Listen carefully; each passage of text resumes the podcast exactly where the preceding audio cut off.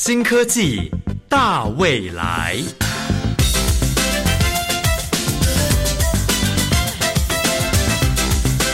科技的进步让你看得见未来，深入浅出的介绍让你听得懂科技。欢迎收听由谢若楠制作、吴宜佳主持的《新科技大未来》。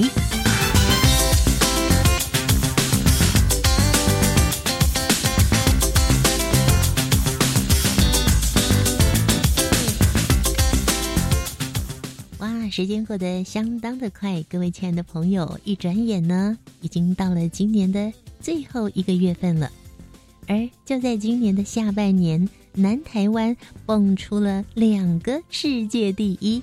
首先是今年的十月，二零一九年第十三届的波兰华沙国际发明展，由国军发明王空军航空技术学院的徐子圭教授。以及屏东科技大学校长戴昌贤戴校长共同合作开发出了绿能科技诺亚方舟，拿下了最高荣誉铂金奖。而在今年的十一月份呢，由台湾第一位国际巧克力品鉴师徐华仁所创立的福湾巧克力参赛的作品。台湾一号屏东黑巧克力百分之六十二，夺得了号称巧克力界奥斯卡的世界巧克力大赛世界最佳巧克力奖。可以说，以后我们不用再出国买巧克力了，我们国内就生产了世界最好吃的巧克力了。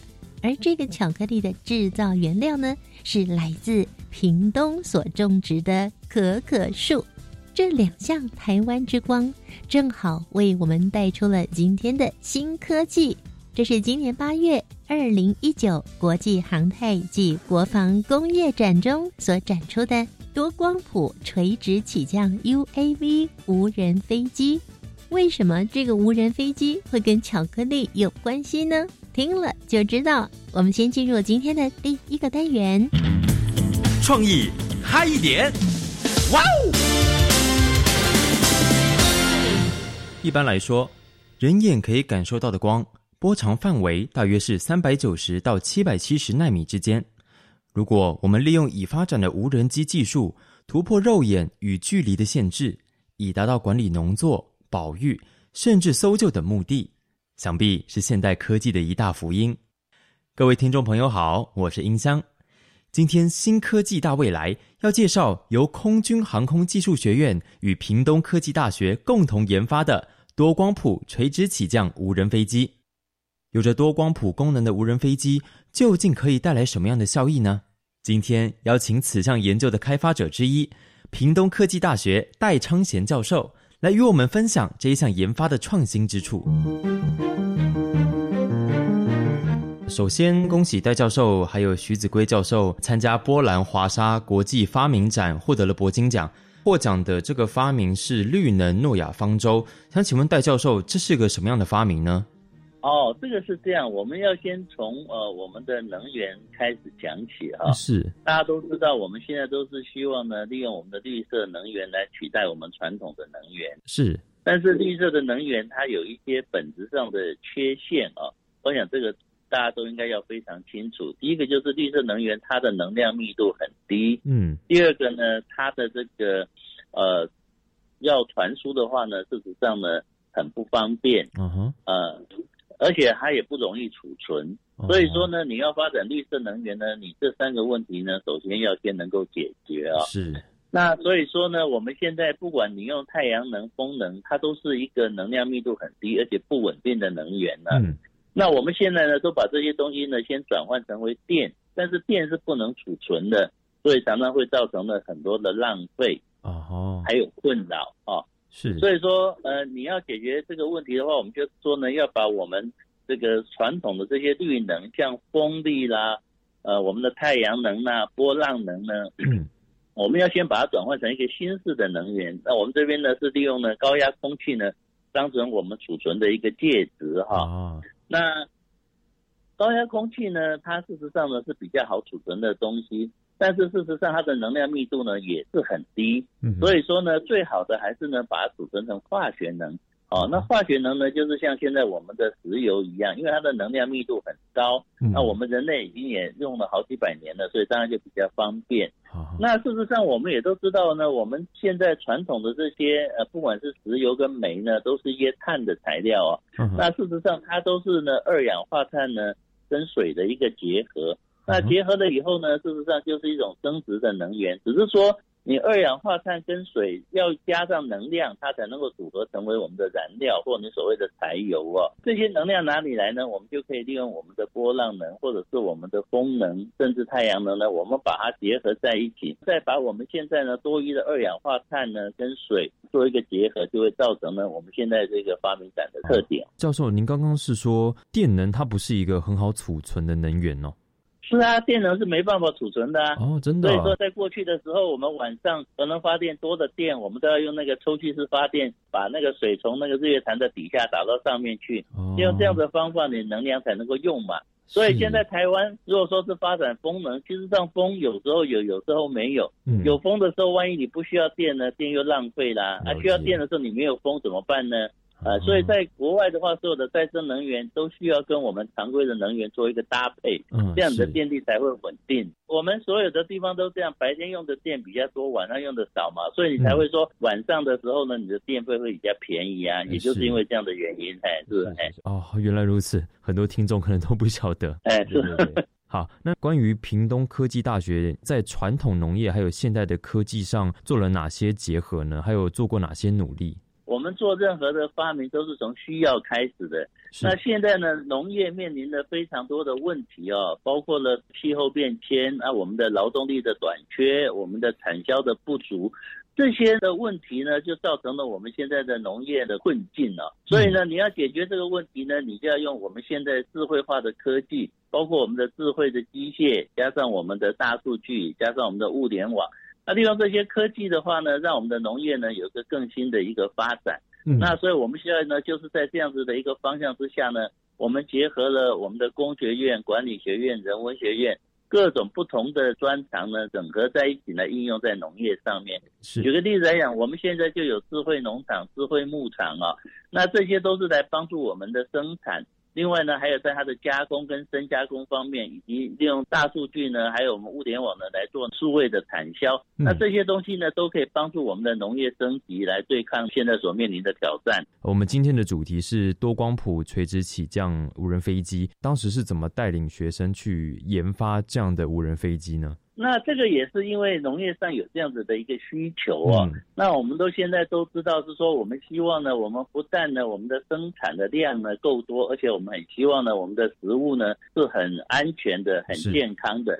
所以说，我们也希望呢少用我们化学的肥料跟农药啊。那这样子来讲，除了我们要发展呢我们的有机的农药跟肥料之外的话呢，我们也希望呢能够尽早看到我们植物呢它所产生的病变。啊，在及早的治疗，这个跟我们人是一样的。你要先有看到它的症状，你就处理的话呢，就免得它的灾情会过大。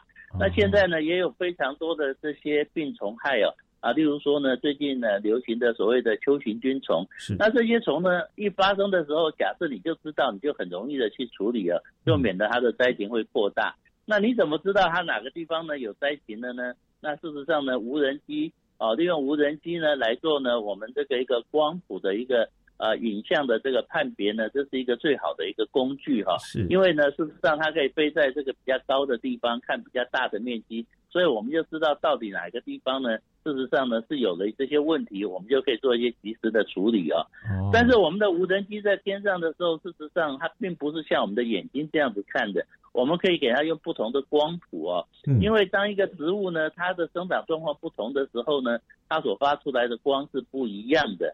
哦，就是说，就像呃，我们一个人呢，是不是健康的时候呢，我们可以从你的整个的新陈代谢的状况呢，可以看得出来。植物也是一样啊。如果说它现在行光合作用好的时候跟不好的时候呢，啊，这时候它吸收的这个太阳光是不一样。所以它所散发出来的光谱也是不一样的，所以我们可以利用这样子的一个原理呢，啊，我们来发展我们无人机的一个技术呢，然后呢，及早呢来看到植物所产生的一些病变。请问这个光谱是指植物本身散发的光吗？就是啊，植物本身不会发光，植物都是呃太阳呃的光。那但是问题是呢，当你外面的光哦，就是说晚上你也可以去照植物，也可以啊。但是事实上呢，你任何的光源照到植物的话，植物有些光谱它会吸收，有些不会吸收。嗯，那你就可以看得出来呢，它的反射出来的光的情况呢，就可以判断它吸收的情况好不好，然后就可以判断这个植物的它的一些生理的状况。哦，所以现在就是将多光谱的侦测这个系统搭载到了无人飞机上面。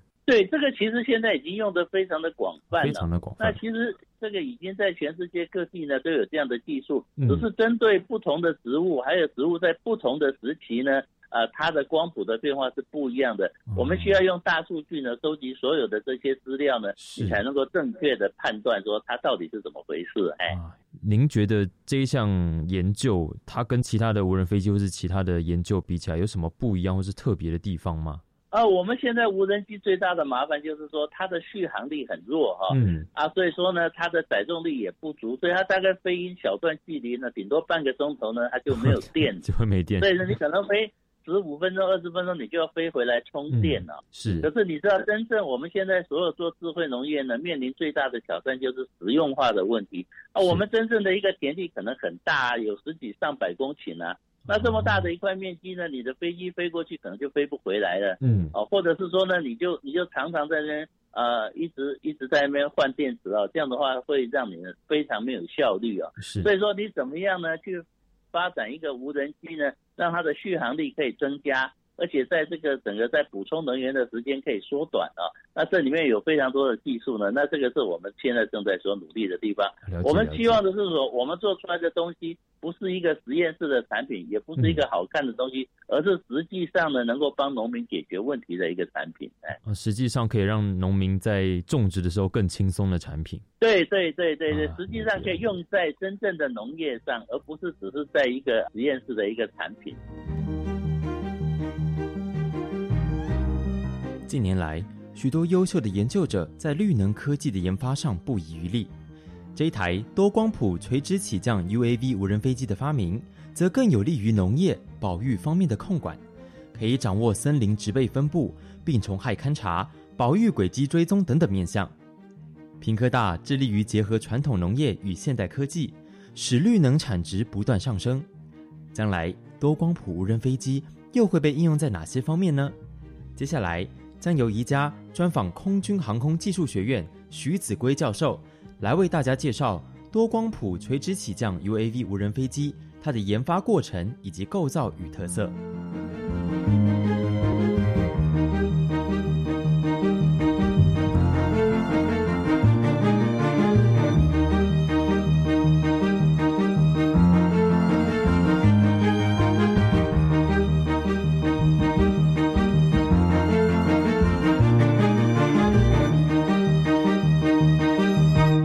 光谱基本上就是一个相机，重点是它后面的影像处理怎么去解读，啊，这些照片都变成资讯化，变成云系统，变成 IOT。飞机要飞行要稳定，有些东西它不用人去飞行了，把航点设定完了，它自己智慧去判断飞到哪里，它有问题，它就停在那里，拍照完了之后再传回来。我们的飞机为什么可以飞得这么稳定呢？其实很重要的就是我们的上面有一个叫做飞行控制晶片。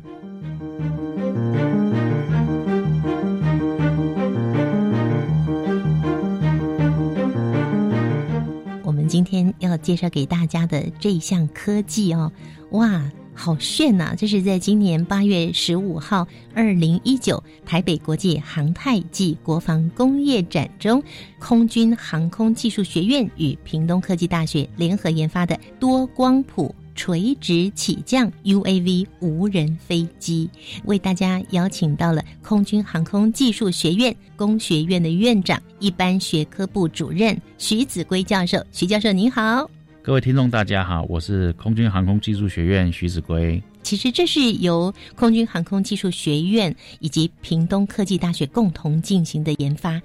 哎。我们已经听过无人飞机了，那这台又有什么特色？它的功能又是什么呢？无人飞机是是很多人都做过，大家都听过。可是无人飞机基本上大概分成三类啊，一种就是固定翅膀可以飞长程的，叫定翼型的无人机。有一种叫做无人的直升机，嗯，还有一种我们现在空拍机常常看的，就多轴了三四轴、三轴、八轴的多旋翼的无人机。优缺点是什么东西呢？定义型的飞机基本上速度快，可是呢，如果说你要做空拍的时候，让它停下来是几乎不可能的事情。它一停下来就会就 就会坠坠地了。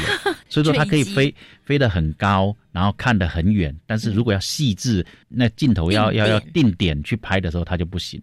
那我们的多轴的空拍机或者直升机呢，在定点的状况之下呢，你如果除非是带油，但是那个飞机要做的很大。你要如果做小的话，要带电。我们现在的电池的技术基本上都用不久，就像我们如果说用商用型的，甚至说学校要做的啊，顶多就是半小时左右。嗯，你是说那个空拍机也只能这么短的时间？对对对对对，而且越重的空拍机时间越短，越短，大概是半小时到一小时左右。可是我们基本上一趟飞行任务，譬如说我们跟智慧农业做结合的话呢，台湾的农场可能很小。如果说像欧美的农场一出去，那个飞行的 大概就是要一两个小时左右了。嗯，所以说基本上你怎么样飞机可以一两个小时，又可以发挥我们那种多旋翼。定点空拍的空拍机，这个发响在垂直起降的无人飞机就这样子诞生了。嗯嗯，那这个是一个技术，所以说我们的飞机可以直接垂直起降，然后再转换可以做定义长滞空飞行，然后飞行的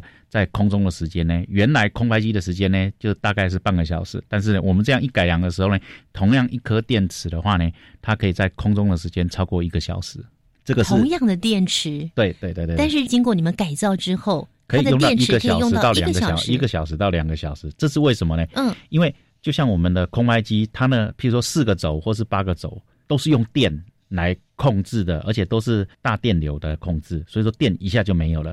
可是定义机它有个功能，我们如果说你没有要做定点拍的，你要飞航程的话呢，我的油门呢可以收到只有百分之三十左右。就变得非常非常的低耗电，省油省电。对对对对对对对对对对，嘿嘿，所以说它这时间自然就可以变成延长。我们就希望它延长滞空的时间。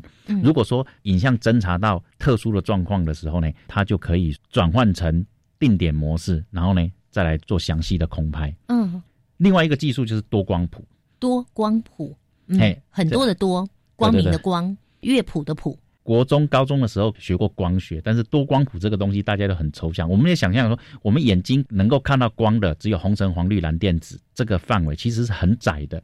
还有以上以下，我们有红外线、紫外线，还有 X 光，这是我们看不见看不见的。嗯，我们就会利用一些光学的技术跟光学的相机啊，我们俗称的光的三原色 RGB。R 是红色，G 是是绿色，green 嘛，嗯，哎，B 的话是蓝色，blue 嘛，嗯，哎，三个三三个光的三个原色，三种镜头，然后再配合一个红外线的镜头，然后再再配合一个正常的镜头，那总共加起来是五个镜头，嗯，哎，融在一部相机里头。然后这些东西，我们有看到很多很多的东西。我们会看到什么很多很多的东西呢？举例来讲啊，因为平科大是以农业为主的，那我们最举举个简单的例子，你的水稻的生长长得好不好？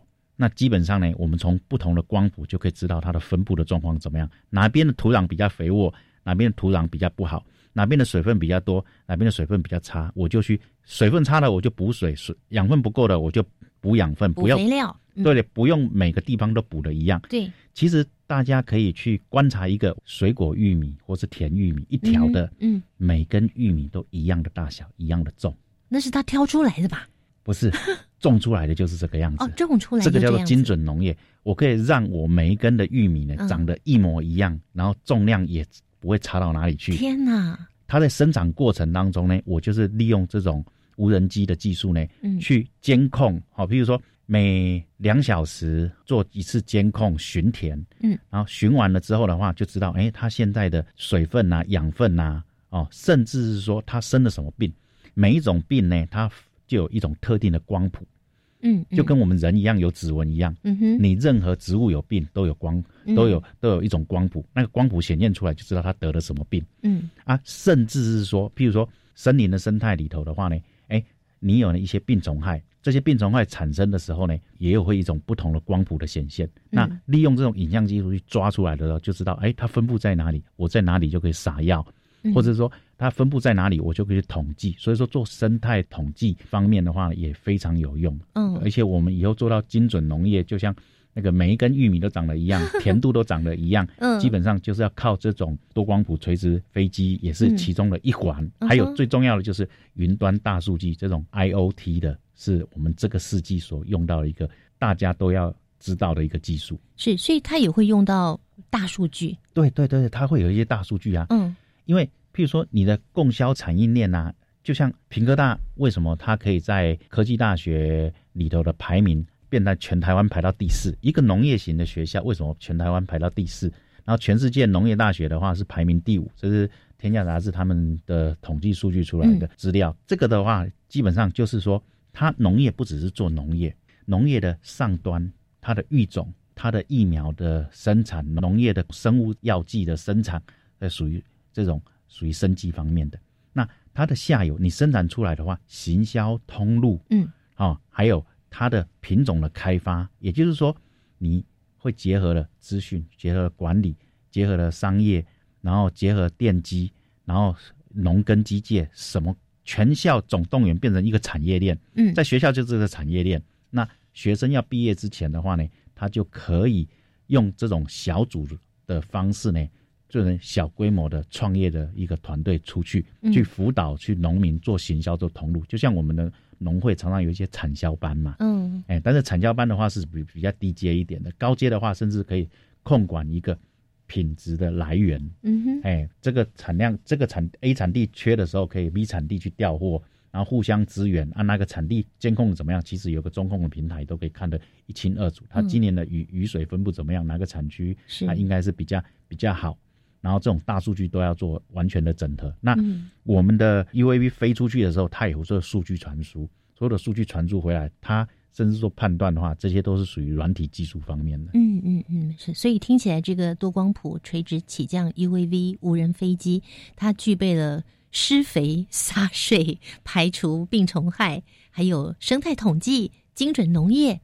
可以说，这个农夫他不用出去晒太阳，他就可以知道。好多非常重要的农业资讯了。对对对对，没错没错没错，也不是说通通都不出去啦，就是说这些数据综合判断了之后的话呢，农夫可以知道是做什么。而且我们现在的农夫呢，基本上呢鼓励青农回家嘛。嗯，我们不是老农，嗯，我们希望青农回家。现在青农回去的话，不是去做开心农场，他们希望说智慧化的农业的成果的话，会可以。让台湾带来另外一种层次的一个一个一个产业的绩效，是智慧农场就对了。对对对对，所以它的功能相当的多。那这台多光谱垂直起降 UAV，它的造型，它长得什么样子？还有它运用什么样的材料？当然，更重要的是，它为什么这么聪明啊？是运用了什么科技？其实。飞机要怎么用，就是看人呐，看什么配备。那是人聪明了。任何的 AI 人工智慧基本上都来自于人性呐。那它的技术其实哈，我们先不讲多光谱，多光谱基本上就是一个相机，重点是它后面的影像处理怎么去解读。就跟医生嘛，你的健康检查出来一堆数据，你报告给你看，你看不出所以然，可是医生就看得懂。对，那个我们的后续的处理的软体。那个就是属于这个医生，那谁创造这个软体？就不同领域的专家，农业农业专家，生态有生态专家，只有他们看懂这些照片，而这些照片都变成资讯化，变成云系统，变成 IOT。那我们的飞机基本上呢，它为什么可以这些数据？所以通讯一定很重要，通讯的数据就会抓过来。那飞机要飞行要稳定。有些东西它不用人去飞行了，把航点设定完了，它自己或是会智慧去判断飞到哪里，它有问题，它就停在那里，然后做做拍照完了之后再再传回来。那这些的话，人工智慧的话，基本上就用了是一些资讯科技。嗯哼。那其实我们的飞机为什么可以飞得这么稳定呢？其实很重要的就是我们的上面有一个叫做飞行控制晶片。其实呢，宜家常常会听到飞机上的一个特殊的装置。叫做黑盒子，但我不知道这个叫飞行控制晶片究竟是做什么用的。我相信听众朋友跟宜家一样有这样的疑问哦。下个阶段再请徐子圭教授介绍给大家。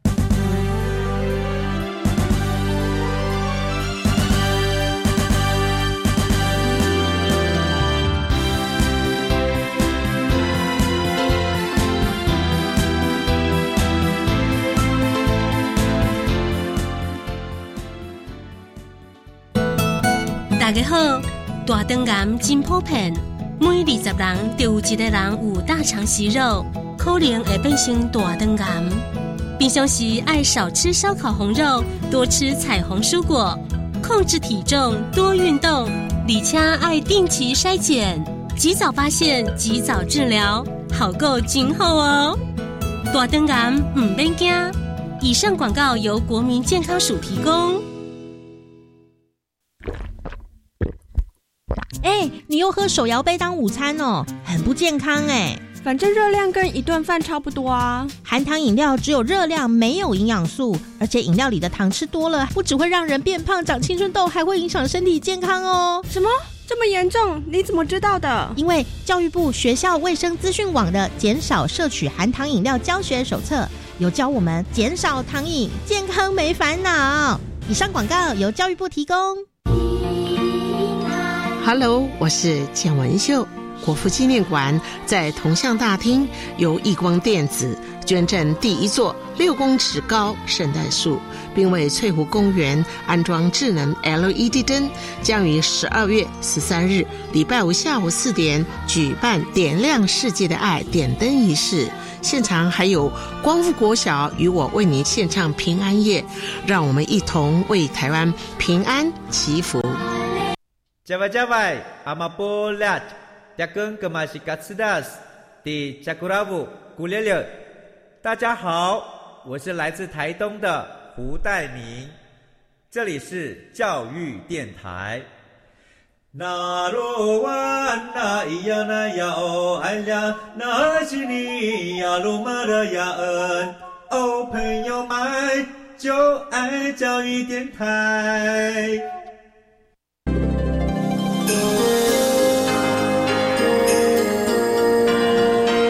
朋友们，你现在正在收听的是新科技大未来节目，今天为大家介绍的是多光谱。垂直起降 UAV 无人飞机，这是由屏东科技大学戴昌贤校长以及空军航空技术学院徐子圭教授带领一群研究生共同研发的。而今天我们非常荣幸邀请到的徐子圭教授来跟听众朋友介绍这项新科技。这跟我节目一开始所提到的巧克力真的有密切的关联哦，因为我们台湾呢已经在屏东成功的种植了可可树，可可树是巧克力的原料，而未来如果大量的种植可可树的话，这一台多光谱垂直起降 UAV 无人飞机就派得上用场喽。那刚才呢，在上个阶段，教授最后提到说，哎，这样的无人飞机很重要的是，它要非常的稳。这台无人飞机是怎么办到的呢？我们的飞机为什么可以飞得这么稳定呢？其实很重要的就是我们的上面有个叫做飞行控制晶片。这个飞行控制晶片呢，哎，我讲四旋翼飞机好了。其实这个技术在美国一九七零年代还没有飞控晶片的时候，他们就想做四旋翼的飞机。但是因为它操控太困难了，听众朋友一定有看过一部电影叫《三个傻瓜》，有，呃，一个印度片嘛，嗯，那印度片有一个上吊自杀的大学生，他就是那个四旋翼做不出来嘛，那个男主角把这个飞机都做出来了，嗯哎，在那个时候是很困难的，后来呢，到了大概是二零一零年左右这个年代，嗯，技术突破了，成本呢降得很低。那所以说，现在的空白机才降到这么低的价钱，变成大家都可以买得到。它把晶片呢，就变成一个一个小小的晶片，可以控这些技术。以前这个技术是非常的困难。嗯。那我们现在飞机上的用的那个飞控晶片呢，其实那个飞控晶片呢，跟我们战机上的用的是一模一样。跟战机用的一模一样。对，只是说战机上的可靠度比较高一点，但是我们的晶片呢，可靠度比较低一点。从入门的我们讲八位元，然后呢到。高阶的六十四位元，哦，它可以做多功运算的六十六十四位元，那这个就是属于飞控晶片。那这个晶片它最主要要做什么？控制主要任务，控制飞机的稳定。对对对对对对对对，控制飞机的稳定，它还它还可以做很多任务啊。还像昂贵一点的晶片的话，大概四千块到六千块左右，这种商用型的啦。那它可以说量测温度啊、压力呀，可以接收讯号、回传讯号啊，嗯，然后甚至控制飞机的飞行的马达做一些转换呐，它是变成多功性的，所以说它是一个很重要的在我们的飞机上面的一个大脑。嗯那有没有距离的限制？基本上，如果说把它航程设定完的时候，只要你的电池够、油料够的话，基本上就没有航程的限制。但是如果说你要同步通讯的话，哈，像我们现在通讯技术的话，我们自己一般大学他们在玩的，我们不要讲专业的行业，我们讲一般人要在接触的话，那基本上就是几个频段嘛，就是一点二 G、二点四 G 跟五 G 这些频段。影像最清楚的就是属于五 G 的方面，嗯，啊五 G 其实我们现在的通讯技术也在讲五 G 嘛，华为这被美国极力在抵制的这个东西，我们还没有到五 G，我们在四四 G 嘛，那行动电话，那五 G 的话，其实在我们的的控制技术里头，影像技术里头已经用的非常平常了，它的影像可以及时传，然后非常的漂亮，嗯，可是距离呢，基本上你没有高强度的天线的状况之下，就是两公里，嗯哼，那。如果说像我们比较传统用一点二 G，影像稍微模糊一点，可是呢，它的距离可以很长，你可以五公里甚至十公里都没问题。可是它的影像就没有那么漂亮。对呀，如果是非常依赖影像的话，对就不行了。那那就要要用五 G。那五 G 的话，你要设一些中继站，那基本上对一般的玩家来讲，可能成本耗费太大。所以说，不贵的不是飞机，永远就是那些设备啊。嗯，对对对对。那它的高度的话，是不是不用太高啊？高度其实你要飞多高都没问题啊！我们我们的大气层里边三万六千尺到三万八千尺嘛，然后除以三就是公尺嘛，我们讲的是英尺嘛。啊，这大气层里头，你基本上看你的配的引擎还是用油用电，基本上高度都不一样。啊，我们一般来说的话，大概都是两公里、三公里左右就差不多。蛮高的，你太高的话，我们那个商用型的那个影像的解析度并不是说很好，因为我们用都是商用，不是军规的。嗯嗯，对对对对对。而且这个不是去刺探军机，所以不需要躲得很高。对，哎，就是因为怕有疑虑啊，说嗯，它取到军事等级的，所以说我们以智慧农业，因为为什么要智慧农业呢？因为我们政府在推南向政策。嗯，平科大只要我们的邦交国，他的王公贵族哈，都会在平科大来。修热带农业相关技术，因为呢回国之后的话，他就可以发展自己的农业，甚至因为一般来回国不是接国王就是接部长了，大部分平哥大的那个国际生都是这个样子。好棒哦！所以他每年毕业典礼的话，那个使节都都是一堆黄国旗都 来。对对对对，哎，所以不管是越南啊、缅甸呀、辽国啊这些东西，都属于农业为主的国家，而且他们都正在起步。我们很难想象，他的乡下基本上是没有电的。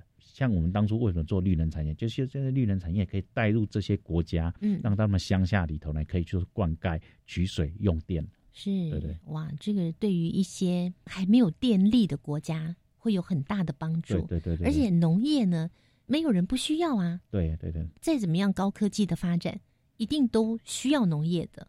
但是我现在很怀疑啊，就是你们这种多光谱的垂直起降无人飞机，如果碰到了很强的风。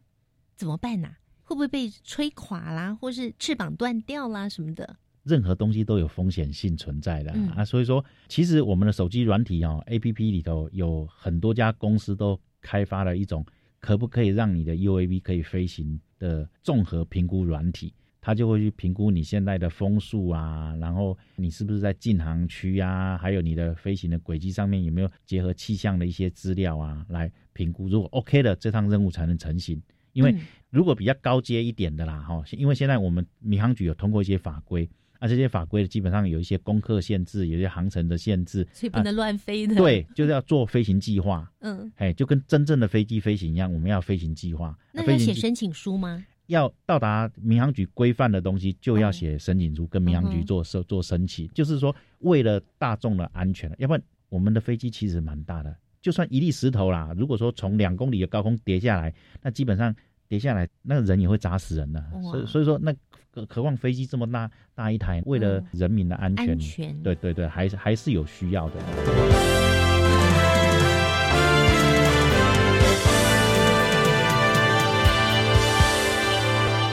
多光谱垂直起降 UAV 整个飞机的机身用的是什么样的材料呢？我们的飞机基本上呢，呃，因为是属于商用的，而且就是配合。教学研究用的，所以说我们基本上的材料分为两种了。我们这次在台北国际航太国防工业展呢，基本上展台了两架，两台，对，一的一一大一小，大的就是一展两公尺，然后小的话是一展呢一公尺多一点点左右。嗯，那这两台分别一台是碳纤维的，啊一一一台是玻璃纤维的。其实一般来说，大家大部分都会用玻璃玻璃纤维。那比较轻吗？还是怎么样？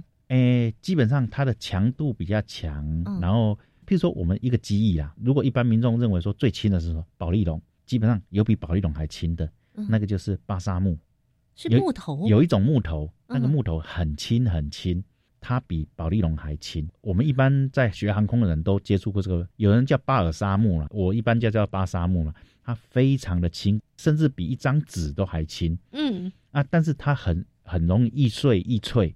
可是呢，你把它做成一些隔框栅栏，上面再贴上贴皮的方式贴起来呢，变成一个很高强度的结构。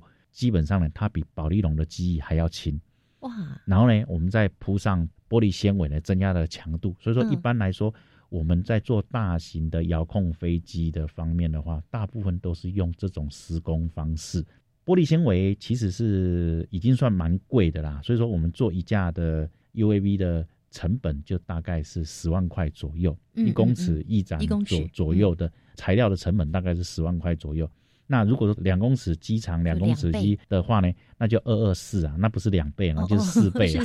对，一增到是四了哈，那基本上那个单价也差不多了，就是这样乘上去。对，大概因为我们大家的成本大概是四十万左右啊。嗯。但是如果是商转化的话，那一架一模一样的飞机，基本上在外面市面上都是卖到一百万到两百万左右啊，就是你们展出的那个飞机，对对对对对对。如果是如果把多做出来多光谱的，嗯，多光谱的拿掉，嗯，把那个垂直起降系统拿掉，纯粹那个飞机外面大概是一百万到两百万左右。天哪！这个是在商转他们的东西，因为这个东西就牵扯到你的飞机的。材料结构强不强？你的翅膀是不是飞上去之后呢，遇到风就断掉了，还是怎么样？还有就是你的飞机设计好不好？基本上带同样的电或者带同样的油，你可以飞得越远，这个飞机单价就越高，因为它的设计工程师的设计的智慧在里头。嗯哼，对对对对。刚刚你有介绍过多光谱，嗯，然后垂直起降。垂直起降很难吗？因为我们知道，我们去搭飞机出国旅行的时候，那个飞机总是要在跑道上跑跑跑跑跑跑跑很久，然后才会起飞，斜斜的飞上去。那你这个垂直起降的意思？哎，我先讲我们的飞机，我们的飞机基本上可以从地面这样直直的起飞起来之后呢，直接转换变成冲出去的飞行。这个技术在战机来讲，最早的就是英国的，像海猎鹰。啊，不过那个是非常高端的技术才能飞的。如果有留心一下美国的航空科技的话，最强的就是我们现在国家也想买的，叫做 F 三十五 V 这这一款的，它是垂直起降超音速飞行的飞机。可是这个飞机呢，不是像大家起想象的哦，它可以垂直起来飞出去，然后到了定点再垂直降落。它基本上呢，起飞要有个跑道，降落的时候可以停下来，然后再降落回来。不太可能是垂直起降起来再飞出去，所以说这架飞机到现在呢还没有正式的变成量产，它还在属于验证阶段。它验证了已经十几年了，嗯哼，现在可以做到垂直起降，然后冲出去。可是上面的所有的装配的东西就要少掉三分之一，那等于说飞弹什么东西都不要挂，都不要挂了啊，所以说没有战斗意义啊。所以说还有一些技术在突破。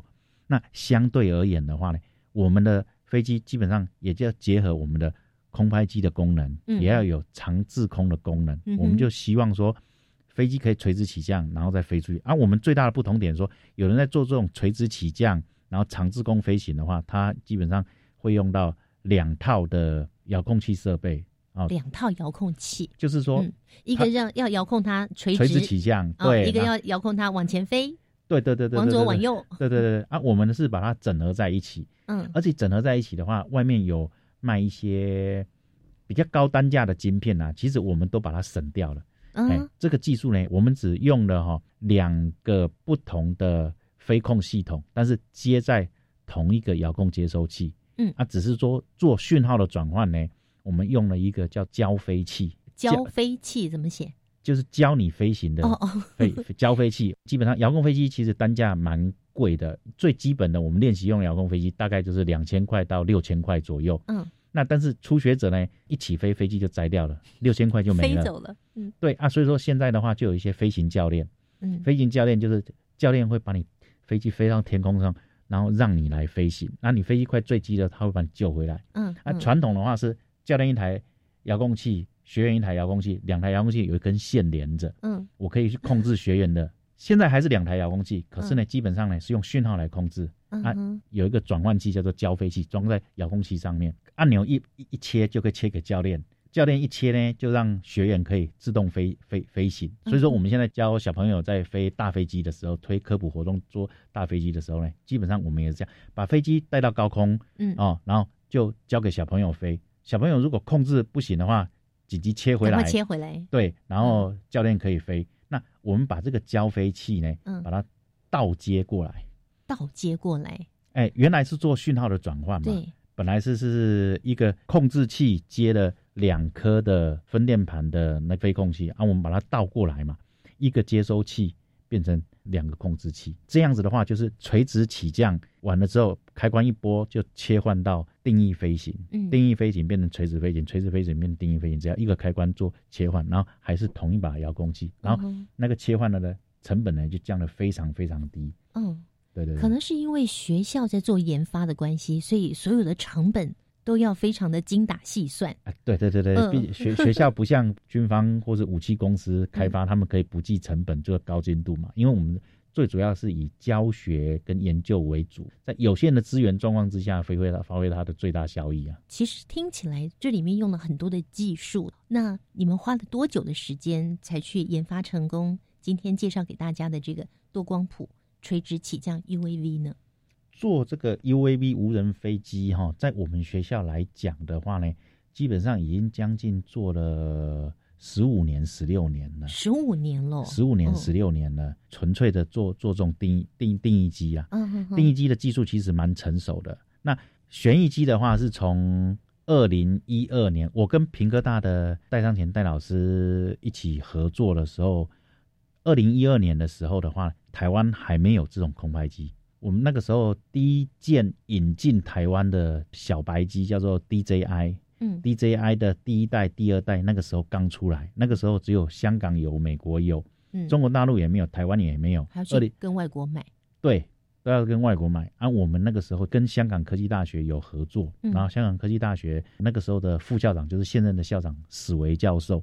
那史维教授的话呢，他也做这个研发，把这个东西就丢到我们团队来，希望我们能够更精进做改良。从我们那个时候就引进了进来了之后呢。啊，我们呢也提了一些科技部的一些相关的计划，然后做一些研发工作啊，包含这两年我做的一些研发工作，也是属于四轴啊、一些障碍飞行啊、一些空气动力学的一些原理。是，所以它并不是凭空冒出来的，它是累积了十多年来的经验。对对对对对对对对，然后做一些整合嘛，因为我们固定都会定期的 meeting 嘛，meeting 的状况之下，大家就。不同的专业脑力激荡出来的话，就有一些新的东西出来。嗯哼，那我相信在这个过程中有有很多脑力激荡啦，嗯、或者是你们在经过讨论、不断的尝试啊、不断的实验，嗯、呃，有的可能失败了。来谈谈这个过程好吗？哦，研发的过程 是不是很有趣啊？当然有趣啊，因为飞机一摘掉就很心痛啊。我们飞机飞出去有时候就不见啦、啊，这是经常有的事情啊。嗯，对对，一出去十万就不见了。有一次哈、哦，就是想说试试看，直接买现成的，这跟平哥大没关系。我们、嗯、我们以前在坐飞机的流程当中，就是有买一个现成的，因为超过十万就要开标，开标就有账了，不能用套台来做。啊，那一次呢，就这样飞机飞出去，讯号断了，嗯，飞机也不回来了，那怎么办？有账啊，那那个时候报告就写不完了，很痛苦啊。后来就是说，哦，这种东西还是不要买现成，我们自己一步一步一步，通通都是材料。我们买的都是材料，材料组合起来做，自己组装，自己做啦。因为那个风险度蛮高的啊，再加上我们的法规这样子限制，其实很难去 折腾的。一出去 十万就没了，没有人有多少十万可以赔了。而且还要写很多报告。对对对对，我们的学学制比较特殊啦，我们的学制不是四年制的，我们是两年二专，两年二技，所以说学生来来去去都是两年。那两年之内呢，怎么样把学生从不懂变到他毕业之前可以坐一架飞机？其实要简化蛮多东西的，而且用一些速成的方式，然后但是又要帮学生建立一个完整的概念。嗯哼。但是当学生把飞机做出来的时候呢，哎，其实我们也替学生高兴，学生也也认为他毕业的工作了，不见得会在坐飞机，他是修飞机或者是做其他维修工，只有一小部分。但是整架飞机从头做到尾，就是学生时代，他们毕业之后都非常怀念在学校坐飞机的这段，甚至说他们以后毕业呢，有些人呢。钱存够了，他就加进一些飞行俱乐部来从事这些飞行的。嗯，包含现在做空拍机的专业空拍机的摄影员呢，嗯，他的月薪是六万块。很多婚纱摄影公司现在请人就是这个价嘛。哇，哎，所以其实来到了空军航空技术学院，可以学到非常扎实的技术。对，然后未来的发展也是非常的多元。对，不见得要军方，你学的技术基本上都跟现在产业界都是密切连接的。嗯，但是如果留在军方的话，那就是我们国军的人才了。嗯，我们希望为国军留下更多的人才。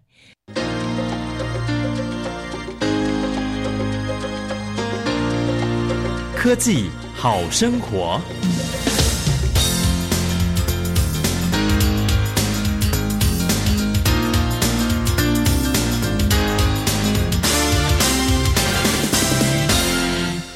的一个多光谱垂直起降无人飞机，未来还有什么样的发展？未来的世界啦，哈，就是我们讲的，就是我们现在的微微软啊，微软的教育学学院里头有有讲到说，我们的现在的生活的世界叫做数位世界 （digital），可是下一个时代叫做 physical，实体数位化啊，实体数位化就会结合了我们的 AI 人工智慧。所以说，很多的 VR、AR 通通都是会导入在里头。那我们的无人机也是，其实网络上有蛮多的一些虚拟的动画，就是讲说未来的无人机啊，包括无人计程车啊，什么东西以后都会无人化。还有就是我们的随着老年化之后啦，我们现在讲的橘色科技，哎啊，橘色科技就是属于长照啊这些东西的话，都要一些机器人来替代了。那无人飞机，我们就讲的最简单的。就像我们最近，比如说阿里山有山难，比如有一些心脏病发，从山脚下送到山上呢，十分钟就到了，药就直接到了。你如果派救护车上去，光开车可能一个半小时到两个小时，两两个小时啊。那差很多耶！啊，对对对对对，两小时跟十分钟。对对对对啊，所以说现在的话，基本上呢，在空投邮寄这方面的话，UAV 以后会用的非常的多。再来，我们讲讲了智慧农业的东西。这种东西都会用得到，就像我们在台湾其实也有用得到，就像我们植保机，植保机就是植物的植物的植，保育的保，嗯哎，植保机就是去撒农药。我们现在讲，可能我们很多高尔夫球场啊，都是用植保机去撒农药。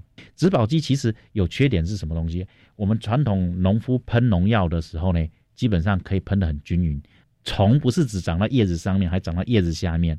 没错，那你喷农药的话，基本上不是只有喷上面，下面也要喷。嗯，那我们的植保机呢？现在的技术呢，它只能喷上面，对，喷不到下面。所以说这个有在研究。可是高尔夫球场是它不会长那么高，它是喷平面的，所以说在高尔夫球场的。喷药基本上是 OK 的，嗯，哎啊，但是在农业上面的运用的话，还有一些技术要要突破突破，因为你飞机飞得太矮的话，就像你绿豆红豆药如果太高喷了会散掉，没有药效。可是呢，你飞得太低的话，旋翼机的那个气流呢，就把这些藤蔓都打死掉了，嗯嗯嗯，还没有喷药就已经先死了。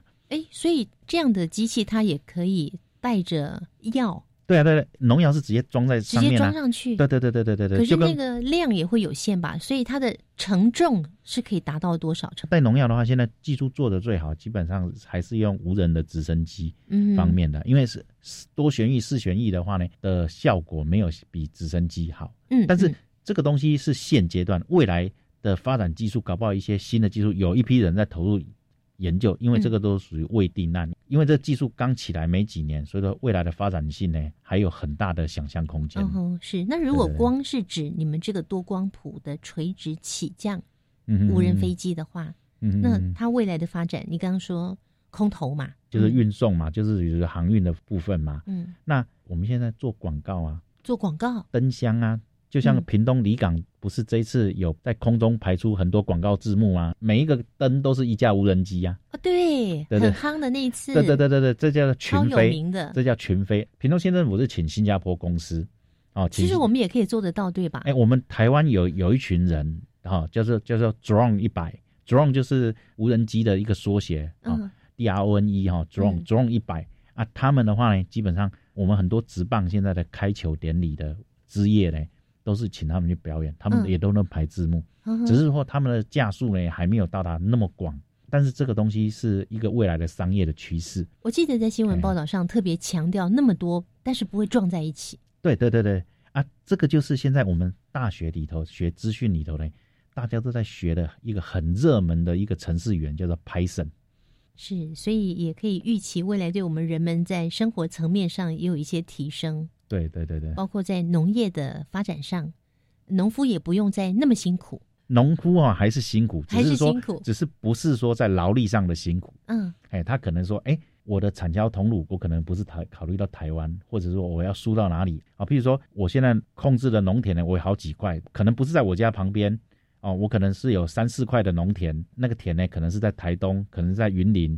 啊，现在的监控数据回来之后，我怎么样要去控制？怎么样去调度？然后呢，怎么样去分配？然后跟上游的。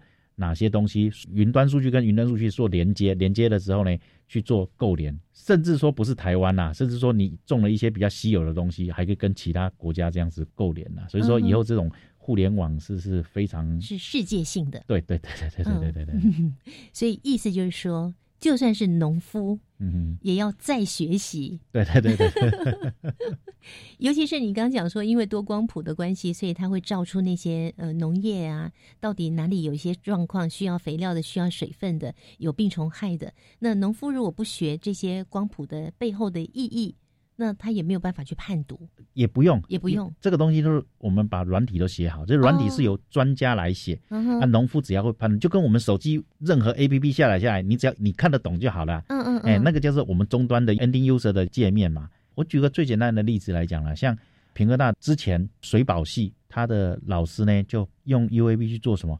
做绿蜥龟的追踪，望安岛。嗯，绿蜥龟。游过去的时候呢，都有痕迹。那个痕迹呢，在光谱下面会显现出不同的颜色。嗯哼，就是哪一个季节绿蜥龟它分布在哪一个海域，给农委会做参考。就是说，哎，譬如说一到三月，我的海滩哪一个海滩要封起来，因为绿蜥龟都会在这边聚集。哦，然后四到六月，哪一个海滩我不开放，嗯哎，让保育这些绿绿蜥龟呢能够。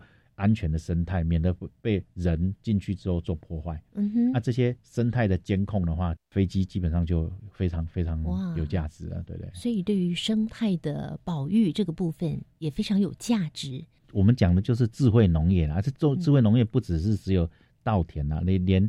物种的育种也都有了，比如说我们的森林大火也是啊，森林大火怎么去布水建勘灾？消防职人要出去，但是哪里要洒水，哪里不洒水，哪里要去开垦水线，看火势怎么分布啊？怎么样？就像那个南美洲的森林大火烧了好好几个月啊，都都没有停啊。如果说他们科技部门有这个 sense 的话，基本上出去整个勘察完了之后，这些专家弄出来就可以解决一些啊。如果政府都不愿意，人家。帮忙，他也不愿美国帮忙，也不愿其他环保团体的帮忙，那基本上可能变成生生态的浩劫了。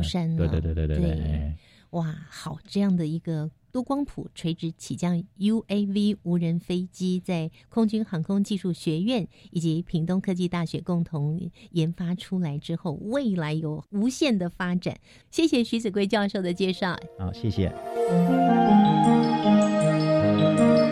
亲爱的朋友，今天新科技大未来节目所介绍的多光谱垂直起降 UAV 无人飞机，目前呢已经透过了科技部产学合作平台技转厂商，期待能够进一步的量产上市，对我们台湾未来的农业以及环境的保育带来更好的提升效果。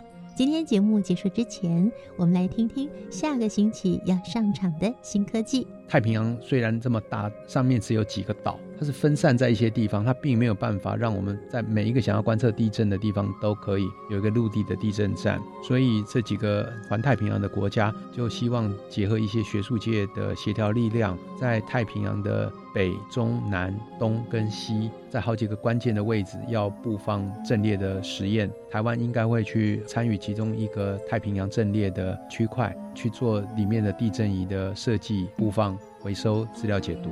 下个星期要介绍的新科技是宽频海底地震仪。我们期待下周三上午的十一点零五分再会了，拜拜。